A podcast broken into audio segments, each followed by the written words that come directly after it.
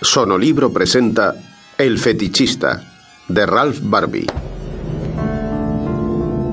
Dentro del fetichismo hay una escala muy amplia que parece comenzar con los caballeros del medievo que guardaban los pañuelos de sus amadas o de las mujeres con las cuales deseaban desposarse, fuera por amor u otro tipo de intereses o para alcanzar una jerarquía superior pañuelos, camafeos, anillos, pero especialmente las prendas u objetos que están en contacto con las partes más íntimas de la amada o del amado, son los trofeos más preciados para el fetichista.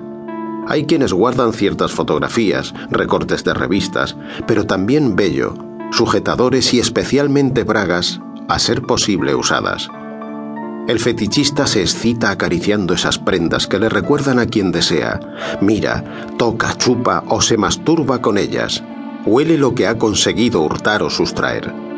A la propietaria o propietario del objeto robado no se le hace ningún daño si el fetichista opera en silencio y en soledad, porque donde puede estar el verdadero daño, el gran daño, es en la forma de obtener esos objetos íntimos. Hay quien se conforma con una colección completa, pero de una sola persona, la deseada, la que no puede tener en sus brazos o que ya ha dejado de existir, y hay otros que tienen una colección completa, pero de distintas deseadas, cuantas más mejor. ¿Cómo se consiguen estos objetos? Ya lo hemos expuesto, entrando en una habitación o robándolos de un cajón, de un bolso, o apoderándose de una de estas prendas tras algún encuentro erótico. Es esa prenda que uno se guarda en el bolsillo y que no devuelve pese al enfado de la pareja.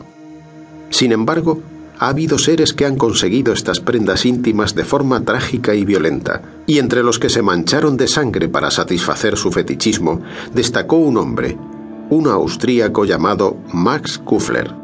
¿No le ha desaparecido a usted nunca una prenda íntima? ¿Una prenda que sospecha le han robado? ¿Ha imaginado lo que estarán haciendo con ella? ¿O quizás lo supone y no le importa?